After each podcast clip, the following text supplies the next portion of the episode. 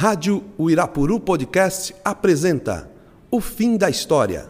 Programa idealizado e produzido pelo historiador Eduardo Torres e a geógrafa Aline de Aquino, professores do ensino médio. Equipe Gustavo Barros e Rafael Marques. Stay sharp. There's two more coming in. They're gonna try and cut us off. Why didn't you outrun them? I thought you said this thing was fast. Watch your mouth, kid. You're gonna find yourself floating home.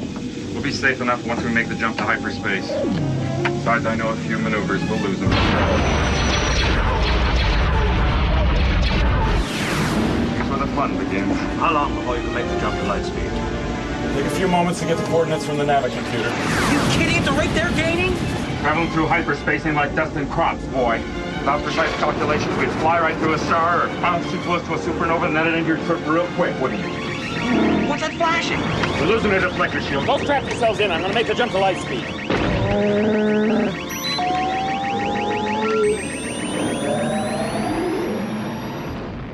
Olá pessoal, tudo bem com vocês? Estamos aqui de novo no Fim da História, nosso podcast semanal. E desta vez estamos discutindo um assunto muito interessante que desde o ano passado já era proposto por nosso convidado de hoje.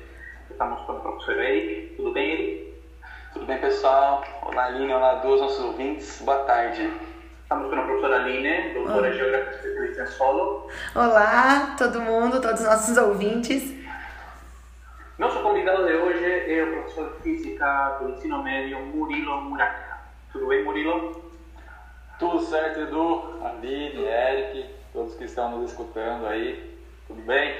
O, o assunto que discutiremos hoje tem a ver com algo que está bastante usado nas, eh, na cultura pop, né? desde os anos 60, mais ou menos, desde a época da Guerra Fria, ou talvez desde o século XIX, com a evolução da ciência, que era a questão da viagem.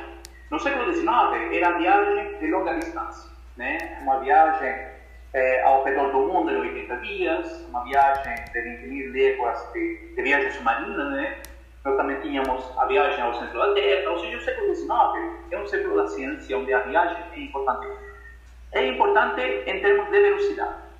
A partir dos anos 60, ou talvez um pouco antes, a viagem já supera essa questão da velocidade e passa a abordar a viagem no tempo. Murilo, para falar da viagem no tempo, primeiro temos que definir ou pensar o que é o tempo. O que é o tempo? Boa pergunta, hein? Parece simples, mas São perguntas tipo Murilo em prova, né? Parece simples, mas não é? A gente pode começar pensando nessa, essa questão do tempo. É, quando que talvez a gente pode ter começado a criar essa, esse conceito, né? essa grandeza que a gente mede hoje? E pirando um pouco, um pouco na ideia, eu acho que pensar na criação da, do conceito do tempo está muito relacionado ao quanto nós esperamos né, para que algo aconteça. Então, se a gente voltar lá, bem lá para trás, né, nas observações, porque a física era feita a partir de observações. Né? Então, a gente observa algum fenômeno e a partir disso a gente tenta descrever, entender esse fenômeno de uma maneira mais aprofundada. Mas voltando bastante aí nos primórdios, é, eu acho que pessoal, é, a ideia do tempo começou a ser formada quando as pessoas começaram a observar que a partir de determinados fenômenos que tinham uma repetição regular, permitiam elas a terem um certo controle maior, como por exemplo na produção de alimentos, né, na hora de cultivar, na hora da colheita, na hora até mesmo de fazer uma viagem, né, escolher ali o melhor período, não no inverno, mas sim em algum período que as condições lhe, lhe fossem propícias, né? E essas observações podem ser desde o número de luas cheias que a gente tem, né? A posição nos astros que acabam se repetindo com regularidade, o próprio movimento do Sol ao longo do dia, né? você tem uma repetição aí. Enfim, então eu acho que a ideia do tempo, né? do conceito do tempo, começa a se formar a partir desse momento que a gente começa a observar o quanto a gente precisa esperar para que um determinado fenômeno aí aconteça. Né? Então, e nesse sentido, a importância do tempo na física, né? talvez não seja tanto o conceito do tempo, mas sim a, partir, a, a ideia de como é que a gente pode medir então esse tempo, né? esses intervalos dos fenômenos, que vai desde situações, intervalos e tempos gigantescos, que a gente tem aí o tempo né, do, nosso, do nosso universo, até intervalos de tempo minúsculos aí da ordem de femtosegundos, né, de 10 a menos 15 segundos, envolvendo aí fenômenos quânticos, por exemplo. Né? Então eu saio pela tangente, diria que o tempo então é o quanto a gente espera. Né? É, uma coisa interessante, você traz o tempo circular, né, quando você começa a abordar né, esse tempo dos ciclos que passam a ser observados. E ao mesmo tempo você fala que hoje em dia se aborda o tempo longo. Né? E o tempo longo, né? Aqui nós temos uma especialista em tempo longo. Nossa doutora é especialista em solo, né? Que é o tempo geográfico. Esse tempo gigantesco, né? É... E são duas coisas, são duas visões totalmente diferentes. Ou seja, são, são, são familiares, são familiares distantes. É, sim, pensando no que o, o Murilo está falando, né, dessa questão de de ciclos de produção agrícola. Então, assim, o tempo é espaço ou não? Porque na ótica do geógrafo, né, à medida que você coloca essa questão, então o tempo ele é, ele é espaço, né? Olha, Einstein já concordaria com ela, né? Espaço e tempo né? para Einstein no começo do século XX já começa a virar uma coisa só, né? E eu acho que a gente pode associar assim, uma noção de espaço com a noção de tempo, porque como o Murilo traz, o tempo para a física ele só faz sentido se ele pode ser medido, né? E medir o tempo é medir uma sucessão de eventos. Então eu gosto muito de pensar nessas experiências de pensamento, né? Einstein propunha muito isso, né? Se você ficasse numa caixa fechada, numa caixa fechada sem contato com o meio externo, com o solo, com a plantação, com as estações, em qualquer outro tipo de fenômeno, a sua noção temporal seria muito danificado, porque a gente só tem uma noção do tempo quando nós observamos fenômenos que vão passando e vão se modificando com o passar disso. E esse ponto que o Miro traz eu acho interessante também, da física, dele falou, sair pela tangente, né? Eu acho interessante porque a física é uma ciência muito descritiva. E às vezes a gente começa a crer que ela é explicativa, né? Mas muito mais do que explicar o fenômeno, a física tenta descrever o fenômeno primeiro. Então, talvez a ideia não seja explicar com precisão o que seja o conceito de tempo, mas tentar descrevê-lo. Então, como é que eu descrevo essa coisa, entre aspas, tempo passando? Observando fenômenos, observando mudanças na natureza. E a gente consegue conseguir medir um pouco mais, então, de forma mais precisa, o que é, o que não é o tempo. Mas puxando o gancho também quase filosófica que o Murilo deu, quase não, né? Completamente filosófico, porque lembrando, os grandes matemáticos e físicos eram, por essência, filósofos, né? Tanto que o princípio do Newton é princípio de filosofia natural, né? Então é um livro que trata sobre a dinâmica dos corpos, mas trata basicamente sobre princípios de filosofia básica.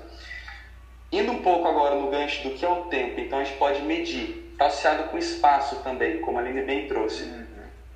O que nós observamos hoje, experimentos da natureza, experimentos que a gente consegue ter um acesso a eles. A natureza, Murilo, ela diz para a gente algum tipo de regra, ou seja, esses eventos, eles acontecem, eles acontecem seguindo uma causalidade, eles acontecem de forma aleatória. A natureza, eu acho que a própria física, ela tem um embate absurdo do século XIX para o século XX isso, né? A física passa de uma visão determinística, que era a relação causa-efeito direta, leis de Newton, e passa agora para uma física estatística no século XX, onde a aleatoriedade começa a dominar um pouco mais os fenômenos. Então, assim, a natureza para a física, ela tem alguma regra do jogo? Esse tempo flui de uma certa forma, não flui? O que nós sabemos disso por enquanto? Por enquanto. Cara, bacana isso. É, vou dar uma voltinha aqui, vamos lá. Deve ser uma coisa muito bacana, porque eu fiquei aqui até agora tentando entender. Deve ser uma coisa muito bacana, porque eu fiquei agora pensando, pensando, pensando. Vamos destrinchar, vamos destrinchar. É, nós temos algumas, algumas equações, né, algumas leis muito bem estabelecidas. Né? Se a gente pegar a, a, dinâmica, nós temos todas as equações de Newton, as hamiltonianas, tudo mais, são equações, são funções dependentes do tempo. Né? Se nós pegarmos a mecânica quântica, também nós temos equações, funções ali todas podem ser também descritas em função do tempo. Uh, as equações de Maxwell também, né, que unifica ali a eletrodinâmica, também todas as equações em função do tempo.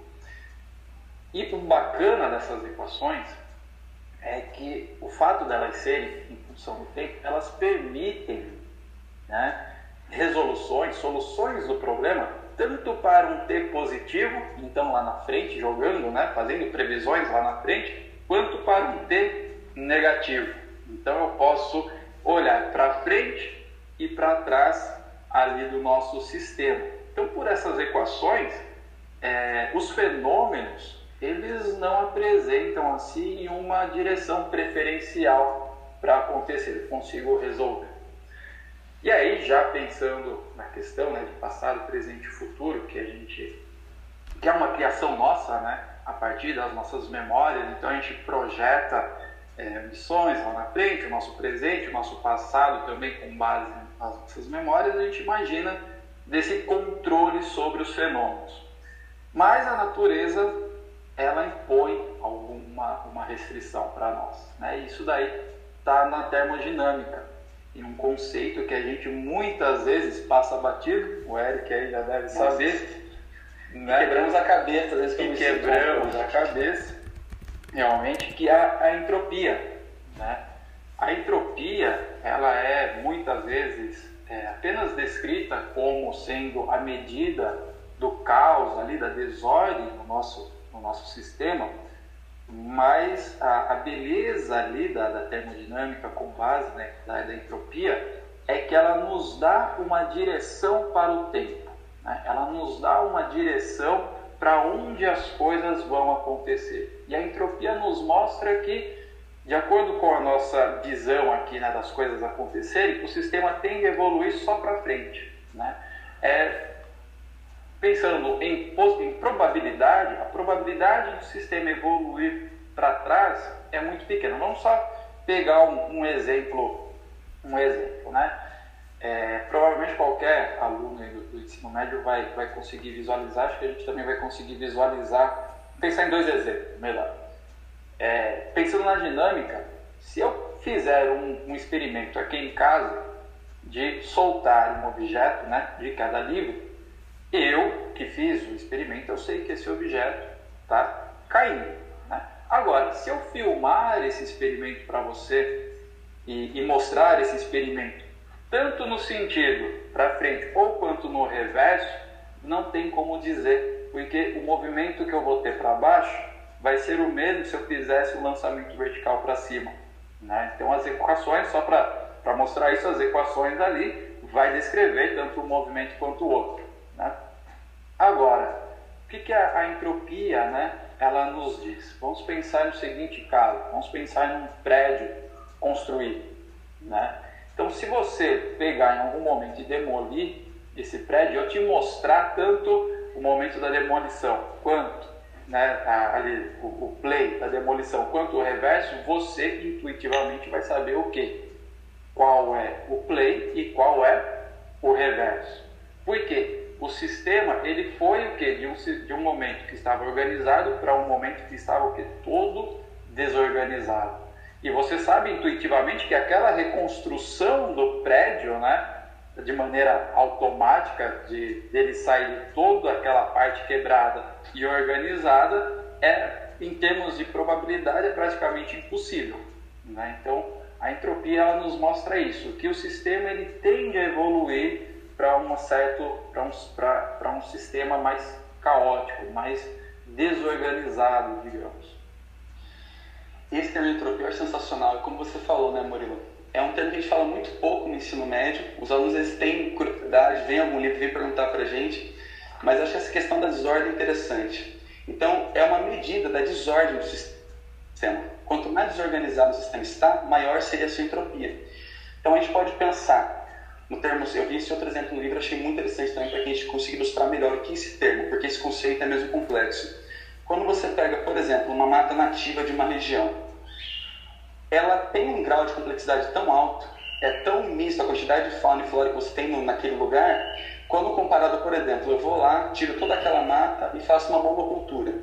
Aquela parte é altamente organizada. É claramente que você, você nunca vai conseguir obter naturalmente uma monocultura na natureza. Não tem uma região do espaço que automaticamente, com evoluções temporais naturais, ia se organizar daquela forma. Então a natureza parece que ela tende a seguir uma regra. Isso, de novo, a física como sendo descritiva, de aumentar a desordem sempre de um sistema, né? Para você reverter isso, você tem que colocar alguma coisa lá, ou energia externa, força externa, para você conseguir reverter isso. Então, o que o Bruno traz aqui, acho que é interessante, essa noção que o tempo parece, então, seguir essa tendência da entropia, né? De que o sistema evolui para um sistema com maior grau de desordem à medida que o tempo vai passando. A gente consegue tentar definir um pouco essa, essa direção do tempo, né? Para onde que os eventos se sucedem, né? Essa seria a ideia do, conceito de entropia. Como uma previsão, é. assim, é isso? Exatamente, como uma tá. previsão. Isso que eu comentei, a física até o século XIX ela era extremamente descritiva e determinística, que você determinava via equações, como que o Murilo comentou, as leis de Newton, equações de Maxwell para eletromagnetismo, e todas as que compõem a que nós conhecemos como mecânica clássica eram previsões que envolviam essa variável tempo. Então eu conseguia prever, olha, se o carro se movesse com tal velocidade, eu consigo prever, o seu GPS faz o tempo todo, né? Ele não prevê em quanto tempo você chega em algum lugar? Sim. Então ele faz isso com equações. Então as equações servem como modelos para prever como que o sistema, no caso o seu carro andando, vai se comportar a partir de tanto tempo. E parece que a natureza tem a segunda lei, olha, só que ele vai se locomover seguindo esse aumento de entropia. Então é uma outra regra do jogo para a natureza. Parece que o tempo busca evoluir, ou os eventos buscam evoluir essa tendência de aumento na desordem, né? Isso são algumas dicas que eles nos dão. Isso, de novo, conceitos que assim, tentando trazer para o basicão, porque a parte matemática também é extremamente complicada, mas acho que o conceito é esse, né, Murilo? É, e aí você querer, por exemplo, voltar no tempo quando o prédio foi destruído, você está indo contra os princípios ali da natureza. Né? E aí pode ser que a gente consiga? Pode. Né? Hoje as nossas teorias elas são, são incompletas. Né? A cada momento a ciência está tá, tá evoluindo. Então pode ser que sim, exista é, alguma maneira de que a gente volte no, no tempo de alguma maneira e, e aquele prédio volte a, ao seu estado original, né? Mas por enquanto esse processo representa uma violação de uma das leis que a gente conhece, né? Lei empírica, né? É. Deixa eu perguntar uma coisa. Eu lembro uh, do filme O Super-Homem, né? Homem de Ferro de, da década de 70, hum. com Christopher Reeve, né? Uhum. Quando tem um terremoto, né? Sim. Sua namoradinha morre e ele, tudo triste, começa a voar a uma velocidade super hiper. contrário. E isso mesmo, a rotação da Terra, né? Uhum, exato. E ele faz com, com sua sei lá, com sua força, né, de super-homem. Nossa, não lembro disso, não é da minha época. Né? Eu lembro desse episódio. Pois é, ele, ele reverte o movimento da Terra e ele consegue voltar no tempo atrás. Né? Mas eu queria falar sobre um outro, o tempo para frente, né? a velocidade da luz, por exemplo, porque nós, seres humanos, eh, temos interesses em muitas coisas. Uma tem a ver com o passado, com o voltar no tempo. Hum. E outro é com viajar, não para o futuro, mas viajar a uma velocidade tão alta que você se adianta, né? Adianta o tempo. Eh, e eu te pergunto isso porque hoje nós vemos eh, nas produções televisivas, né, eh, séries como Dark, que eu reconheço, assisti a primeira temporada e as outras não, não consegui, eh, onde o pessoal entra numa caverna e viaja na Alemanha até a década de 50, né, uma, uma série que começa nos anos 80 e consegue voltar para os anos 50.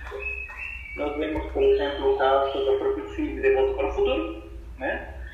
Nós vemos o caso do, do filme Interestelar, hum. eh, que temos essa, essa relação com o tempo e temos essa relação com a velocidade com o War, Star Trek e essas, coisas. É, você disse que teoricamente é possível. O que limita essa possibilidade? O que limita a viagem no tempo? O que limita a viagem no futuro através da velocidade? Hoje, a viagem para o futuro, realmente, né? Ela é, matematicamente ela é possível. Tanto é que o Eric até citou a questão do GPS, você tem aí correções relativísticas por conta dessa questão da dilatação do espaço-tempo. Né? Então, viajar para o futuro realmente é possível. Né? Se a gente viajar aí a uma velocidade próxima da luz, a gente consegue sim é, fazer com que o tempo passe diferente para quem. Né, o tempo vai passar diferente né, para quem está ali viajando próximo à velocidade da luz em relação a quem, por exemplo, ficou aqui na Terra. Né? É, nesse ponto, a questão mesmo é tecnológica. Né? Para a gente ter esse tipo de, de viagem simplesmente em relação à velocidade, tá? É, é tecnológica. Vamos só fazer um exemplo bem rapidinho aqui, ó, para a gente ter, ter uma visualização disso. Vamos pegar um carro, um carro médio. Tudo bem, a gente pegaria uma espaçonave, né? Mas vamos pegar aqui algo palpável do nosso cotidiano que a gente tem uma noção. Né? Um carro médio hoje tem aí uma aceleração da ordem de 2,5 metros por segundo ao quadrado, né? Então a aceleração média do carro. O papel da aceleração é variar a sua velocidade, tá bom? Então, para um carro ir, tá? É, viajar próximo da velocidade da luz, a gente está falando na velocidade da luz de 3 vezes 10 oitava metros por segundo, tudo bem? Para que isso comece a fazer sentido, que a gente sinta né, esse efeito do tempo, a gente precisa viajar próximo a 2,7 tá? vezes 10 a oitava metros por segundo. Então a gente precisa atingir essa velocidade para começar a sentir, ter um efeito legal aí no tempo, tá? Dar um barato aí no tempo. Beleza. Então, vamos pegar aqui, ó. Com essa aceleração, a gente precisaria de aproximadamente 3,5 anos com o pé no acelerador. Tá? Então imagina você entrar em seu carro interestelar, bota o pezinho no acelerador fica 3,5 anos acelerando ele para chegar próximo dessa velocidade. Então, tem a questão do tempo. Também não pode ser uma aceleração muito alta, porque também a gente entra na questão da nossa, da nossa resistência. Né? Se eu não me engano, é, os, o, os astronautas, né, eles ficam aí sujeitos até 10G, se eu não me engano, né? Tinha em torno disso, viu, Murilo? Isso é um espaço, e isso é um espaço de tempo curto. Né? Então, é, imagina dois anos aí uh, submetidos a essa aceleração muito grande, não, não daria muito certo. Então já tem essa questão da aceleração. Outro ponto que talvez eu acho que seja o mais impactante também é a questão da energia. Né? Porque para você colocar em movimento, você vai ter que ter combustível, você vai ter que ter energia mais ou menos, uma continha bem por cima, tá? Vai dar bem mais do que isso, mas você precisaria mais ou menos de 91,2 vezes 10 a nona quilogramas de combustível, tá? O que a gente conhece hoje de combustível. Fala-se em matéria escura, fala-se em... É, isso a 5 reais o litro? a 5 reais o litro, né? Então imagina Quanto é que vai dar isso? Não, e, o peso desse combustível, né? Então, que daí, para você manter o carro acelerado nessa velocidade que você falou e esse tamanho de é, tanto aí de combustível, ele vai pesar, né? Pois é, então. E aí, né? Para essa quantidade de energia, vai precisar de combustível, certo? E aí uma continha rápida também, levando as condições ideais de temperatura e pressão aqui, né? É, a gente vai ter uma massa de mais ou menos 91,2 vezes 10 a nona quilogramas de combustível. Né? Então é combustível para chuchu. Aí, isso daqui também, né, a questão da quantidade de combustível, impacta até na, na, no movimento do, do corpo. Né? Aí já seriam outras questões também por conta de, dessa massa que a gente vai ter que levar e, e energia cinética, a massa entra na equação também. Né? Mas o fator principal aqui é, é a alta velocidade que a gente teria que atingir, que leva essa quantidade de energia absurda. Aqui, né? Aí eu pensava sobre essa série, sobre esses filmes que falam sobre justamente a questão da viagem é, no tempo, né? Aí eu penso na figura de Han Solo dando comandos, né? Organiza ah, o próximo salto para o hiperespaço, né? Chewbacca grita e acelera. Aí aparece o Capitão Kirk no Star Trek e fala, vamos lá para sei lá onde, vamos atacar o, o planeta tal. Uhum. Ou seja, não é tão simples, né? Apesar de que o combustível que usam nesse tipo de, de filmes, né? É um combustível muito mais... Eh, tecnologizado, né? Mas não é tão simples assim. Provar. Não. Ali é até interessante pensando agora, né? Porque é, a gente está falando em velocidade da luz e a gente está falando na variação do tempo, né? na percepção do tempo, na passagem do tempo para diferentes referenciais. E se a gente parar para pensar na, na, nessas histórias, essa questão do tempo não é levada em consideração, né? Muito provavelmente porque eles utilizam ali saltos, né? Em relação a um ponto ao outro. Então, eles, nos filmes ali, provavelmente vai você ter uma tecnologia um, é, em que você consegue ter o controle do espaço-tempo. Né? Então, ao invés de você fazer uma viagem em linha reta, né, de um ponto a outro, como a gente está acostumado, você consegue ter o controle do espaço, né, e isso também é, a gente sabe que existe, a curvatura do espaço, né, a gente consegue através aí em, em, ao redor de regiões com uma gravidade muito grande, né, corpos massivos. Então você teria ali a aproximação dos dois pontos, ao invés de você ir em linha reta, você tem a aproximação dos dois pontos. Então é como se você abrisse uma porta, atravessasse essa porta, você sai da, do seu quarto e está lá, está em outro estado, por exemplo. Né? Alguma coisa desse tipo. Aí a gente entra já na questão do buraco de minhoca, enfim, outras outras ideias. Acho que é, essas ideias são muito legais também. Essa questão que o Miro tocou também, não só da dilatação do tempo, mas também com relação ao espaço, vai um pouco de encontro com o que a Aline perguntou lá no começo da nossa conversa. Hum, que o espaço, então, seria o tempo. E isso é uma visão moderna entre espaço e tempo. Quando a gente fala da física do século XIX, até antes, a mecânica clássica, espaço e tempo eram entidades separadas. Então, quando se falava de espaço, era um tipo de grandeza física e tempo já seria outro tipo de grandeza física. Estariam relacionados através da velocidade, né, porque você percorre tantos quilômetros em uma hora, então você varia a sua posição no dado tempo, mas a princípio seria uma conexão. Com a física moderna, que se chama relatividade do século XX, já se vê que espaço e tempo viram uma coisa só. E que mudar uma coisa seria necessariamente mudar a outra. Mas daí as pessoas ficam pensando, mas se é uma coisa só, por que eu não observo isso no meu dia a dia? Por uma questão de escala, né? O que o Murilo falou, para a gente atingir um sistema físico, a gente conseguir observar uma dilatação do tempo e no espaço juntamente a que são conceitos vinculados, a sua velocidade teria que ser muito alta. Einstein, de novo, para tentar explicar um pouco melhor, propõe uma outra experiência de pensamento que é o paradoxo dos gêmeos, né? que é super comum, tá na internet, todo mundo vê aquilo e fica pensando nesse paradoxo, que seria a seguinte ideia tem dois gêmeos que nasceram ao mesmo ano. Gêmeos nasceram ao mesmo tempo na Terra, é a mesma idade. Então, um deles é o mando para o espaço. Voar numa espaçonave com uma velocidade muito alta.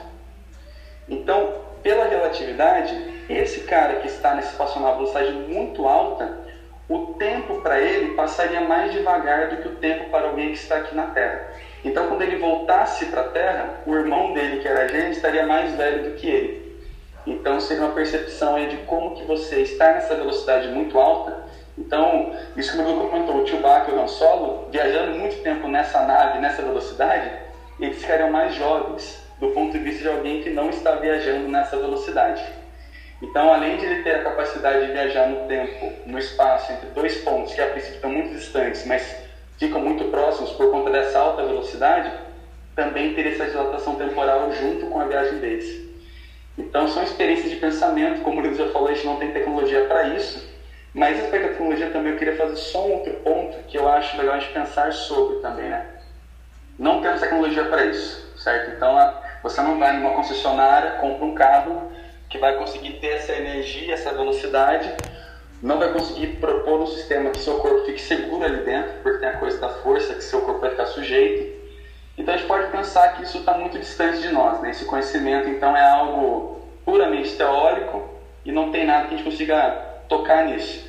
Mas se nós formos lembrar há 100 anos atrás e pensar nos computadores, inclusive, pense no tipo de máquina que nós tínhamos há 100 anos atrás e pense no computador que nós temos hoje. Tá? O primeiro computador que a Intel lançou era um andar de universidade na Califórnia, se não me engano da Caltech, ainda era o andar da Caltech, um andar inteiro, um computador que fazia operações de soma. Isso era o computador há 60, 70 anos atrás. O que é o computador hoje? A quantidade de operações que ele faz por segundo. Então, assim, a tecnologia também ela avança com saltos e em escala exponencial. Então, eu não estou falando que nós vamos ver daqui 10 ou 20 anos já um dispositivo que seja capaz de trans transportar partículas pequenas em distâncias ou em tempos diferentes. Mas eu acho que é algo para a gente pensar também o salto que a tecnologia dá também, que às vezes não acompanha uma escala linear. Na verdade, ela acompanha algo até exponencial, né? ela dá saltos muito grandes. Então, eu acho que esses debates são interessantes para a gente pensar também até onde o conhecimento do ser humano consegue chegar, né? Aonde nós conseguimos pensar e a gente pensa em novas tecnologias. Eu acho isso muito, muito interessante de pensar. É, na, na geografia, na geografia a gente pensa o tempo nessa lógica do desenvolvimento dos meios de transporte. Aí você vai encurtando o tempo Exatamente. no sentido das trocas, né, das mercadorias, então tudo se torna mais rápido. As viagens, elas foram encurtadas, mas por conta desses meios de transporte que evoluíram, né? Como você falou, a tecnologia ela vai evoluindo e as viagens vão ficando mais curtas, é nesse sentido. Tem até uma questão famosa, tá... tem ali, do mapa assim se afunilando, Isso. né? Com percorridas.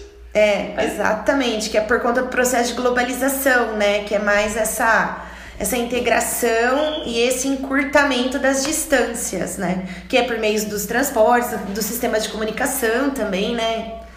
Então é nesse sentido que dentro da geografia a gente enxerga é, essa questão do tempo. Tem a, tem a questão da, da tecnologia que evolui e tem a limitação biológica do corpo humano que depende da sua evolução. E a evolução é lenta. A evolução é muito, muito lenta em termos biológicos. É, e aí eu lembro de alguns filmes como Alien, o oitavo passageiro, onde a tripulação entra em cápsulas né, para sobreviver à viagem. É uma viagem muito longa no espaço, né? Uma viagem que poderíamos dizer que é uma viagem no tempo. O mesmo acontece no filme eh, Independence Day, quando os alienígenas que invadem a Terra, eles estão protegidos com uma couraça, né? Estão protegidos com uma armadura. Ou seja, algo um exoesqueleto que possa proteger eles das condições da própria viagem, né? E das condições atmosféricas, enfim. É, então, a, o, que o, o que o Eric fala, nós temos a questão da evolução tecnológica é muito rápida. Né? Depende do que? Depende da criatividade do homem. O homem é tremendamente criativo. O trabalho, o homem se gratifica através da criatividade do seu trabalho. Né? É, mas temos a questão da limitação física.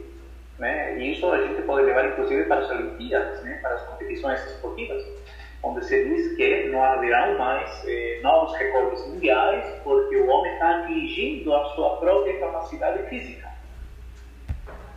Esse é o principal empecilho no termo de evolução tecnológica, esse é o principal empecilho para uma viagem no tempo. Eu, eu vou no achismo aqui. Né? Vou é, pegar o gatilho ali do, do Eric sobre a evolução da, da tecnologia que me veio agora na cabeça. Hoje nós temos microcomputadores. Né?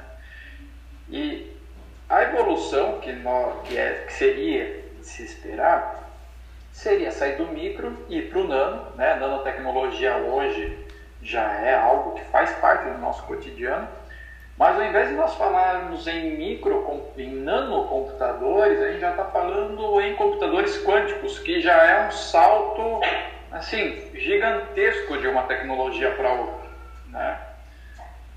Então a gente está dando um salto, a gente está saindo do micro porque hoje os nossos processadores, né, comerciais pelo menos, eles já estão no limite por conta do tamanho mesmo, né? A gente está na escala micro. Seria o próximo o nano tecnológico, né? Um microprocessador nano. Não faço a mínima ideia de como deve ser, mas a gente já está trabalhando com a possibilidade de computadores quânticos, né? Tanto que eu acho que há dois anos, mais ou menos, a, a Google havia falado que já estava com um computador quântico, enfim, mas assim, a gente já está quase lá. Né? Então não sei se a questão da evolução biológica seria o principal empecilho, principal problema, pensando assim numa, numa viagem, numa viagem do tempo, né? futura ou passada. Eu falo, eu falo assim, em termos biológicos, sem agregados né? o homem como homem, o ser humano como ser humano, não com agregados tecnológicos na própria biologia. É uma simbiose robótica orgânica, né? Você colocar essas peças no. É, eu acho que pegando um pouco da fala do Murilo, vamos complementar a resposta para você, do que a gente poderia pensar sobre, porque ter uma resposta sobre isso é, é surreal. Mas que a gente pode refletir sobre isso? Como ele falou, a tecnologia está chegando num nível inimaginável assim se a gente for pensar 15 anos atrás. Então os saltos estão acontecendo muito rapidamente. Então pode ser que esse salto implique numa mudança até do próprio problema que nós tínhamos. Nós podemos reformular o problema, então, o problema do nosso corpo aguentar uma viagem seria por conta da aceleração ser muito alta. Esse seria o problema biológico existente. A força existente seria tão alta que o nosso corpo, o nosso esqueleto, o nosso tecido não iria conseguir aguentar essa viagem. Mas talvez nós as tecnologias permitam que essa viagem seja realizada sem uma aceleração muito alta, por meio de outra via, por meio de um salto mesmo, sem acesso a uma aceleração muito alta. A gente consiga acessar nível de energia muito alto, mas que não fosse uma energia vinculada ao movimento do corpo. Então, assim, talvez essas novas perguntas reformulem essas necessidades. Não necessariamente que não seja um impacto biológico que vai determinar, mas talvez a gente possa mudar o que vai impactar ou não essa viagem. Eu acho que assim, são perguntas que a gente pode se fazendo, porque eu acho que nesse, nesse campo, principalmente da nano e da parte quântica, de repente ficar também horas só sobre como a ciência evoluiu nesse sentido, de nós olharmos para essa escala subatômica, literalmente, então a gente pegar o átomo idealizado lá por um grego, entender que nós já conseguimos visualizar isso, e nós manipulamos, a ciência atualmente é capaz de manipular átomos.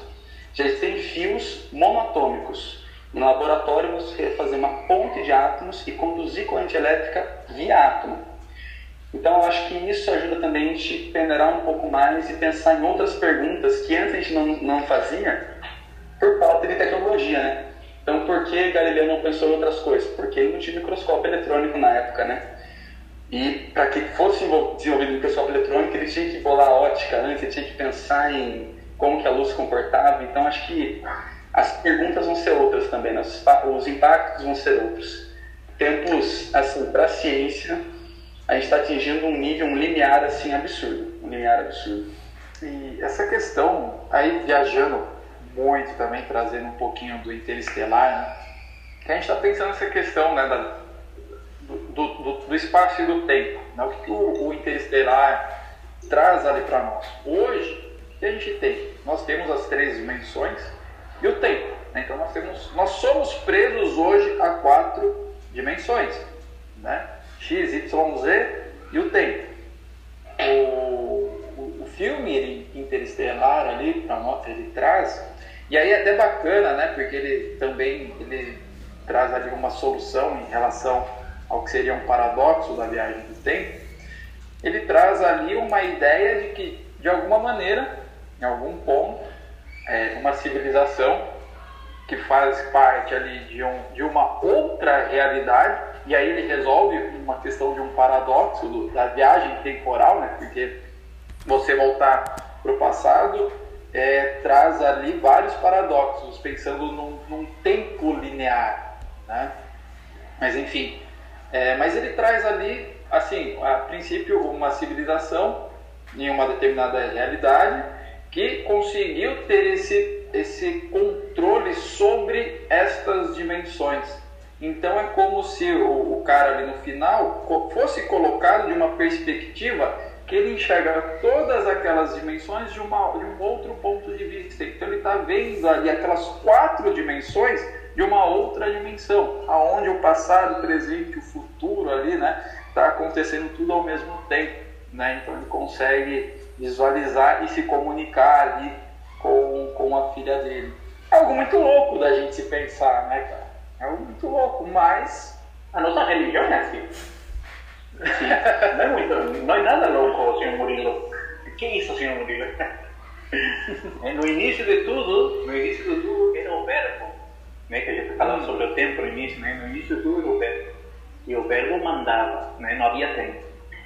É, pessoal, o tempo passou. O tempo, o tempo desse programa acabou. Não temos Mas, controle sobre isso. A gente, pois é, não temos controle sobre isso. Mas a gente pode aproveitar agora e convidar o Murilo para a próxima e falar um pouco sobre Stranger Things, né? sobre buraco de, de minhoca, sobre mundo paralelo, sobre esses assuntos que também são próprios da física. O que vocês acham? Sim. Pode ser. Numa, numa... Seria sensacional. Pois é, muito bom. Murilo, uma última pergunta para vocês três. Murilo, com você primeiro. Se você, você que escolheria é, viajar no tempo para o passado ou viajar no tempo para o futuro? E para onde, se for no passado? Viajaria para os meus 15 anos com toda a carga de conceito que eu tenho. Para escutar o restart. É muita coisa, e aí ficaria por lá. 15 anos? Faria aí, vai. Ele? Eu acho que eu iria para frente, viu? Eu iria para os meus 60, vai. Eu queria ir avançando aí 30 anos para frente. E queria Você levaria um almanac de, de resultados esportivos? Bom, eu acho que eu levaria. Não aí sei, para o passado, mesmo para o passado. Seria passado. É, então. Nossa, eu iria levar. Não sei. Levar só um livro para ir anotando o que que eu ia ver. 30 anos para frente, o que vai acontecer com o mundo? Muito bem. E você, Aline? Eu, eu acho que eu voltaria pro passado também, viu? Eu voltaria lá pros meus 20, 22 anos, né? Que é quando a gente toma algumas decisões em relação a mercado de trabalho, tanta coisa. E com a experiência que eu tenho hoje, eu acho que eu mudaria muita coisa. Muito bem, muito bem. pessoal. E você, Edu? É, E você? Escreva para nós, nosso e-mail é arroba, eh, não, arroba não, o fim da história, arroba colegirapuru.com.br Faça o seguinte, mandem no e-mail onde vocês acham que eu ia voltar e por quê. Exato. Coloquem nos comentários, nos comentários quando ele postar no Instagram, vocês coloquem lá, Eduardo, pra onde você iria? Pra tal época fazer tal coisa. Comentem. É, não sei, eu... Pra variar, ele ficou vermelho. Tá dando pra ver daqui que ele tá vermelho. É uma responsabilidade histórica que vocês me estão legando, né? Para onde eu iria, o que eu faria, né? O, o tipo de Dark, por exemplo, ele volta para 1950, poderia ter voltado para 1920 e acabar com Hitler, né? Mas o cara volta para 1950, né? Uma ridiculez, mas enfim. É, Murilo, muito obrigado. Fica o convite para o próximo, né? Falar de Stranger Things e a questão do buraco de minhoca, a questão do mundo paralelo. E a gente pode desenvolver esses assuntos. Eu gostei bastante. Também gostei. Muito obrigado, viu, Murilo? O convite, excelente. E vamos pro próximo então, já vamos pensar aí no próximo. Bacana. Isso aí. Tchau, Valeu, gente. Murilo. Gente, valeu. Até mais. Até mais, gente. Sigam.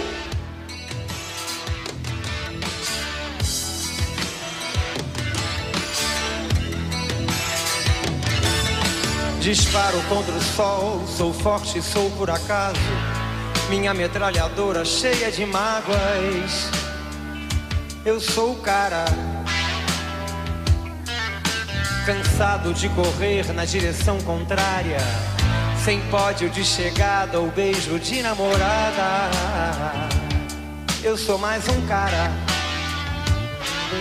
Mas se você achar que eu estou derrotado, saiba que ainda estão rolando os dados, porque o tempo, o tempo não para.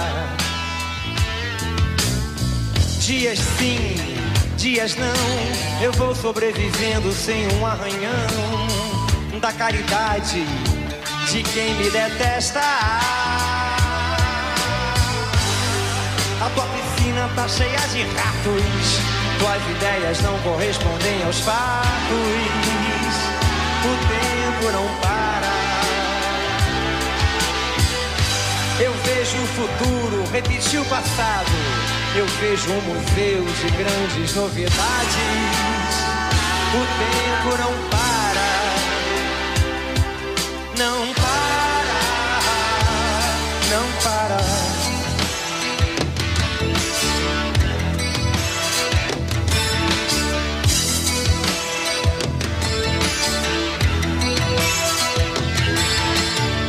Eu não tenho data pra comemorar.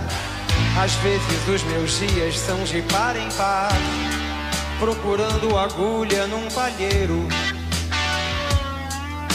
Nas noites de frio é melhor nem nascer. Nas de calor se escolhe é matar ou morrer. E assim nos tornamos brasileiros. Se chamam de ladrão, de bicha, maconheiro. Transformam um país inteiro num puteiro. Pois assim se ganha mais dinheiro. Yeah, dinheiro. A tua piscina tá cheia de ratos. Tuas ideias não correspondem aos fatos. É, o tempo não para. Eu vejo o futuro repetir o passado. Eu vejo um museu de grandes novidades. Mas o tempo não para.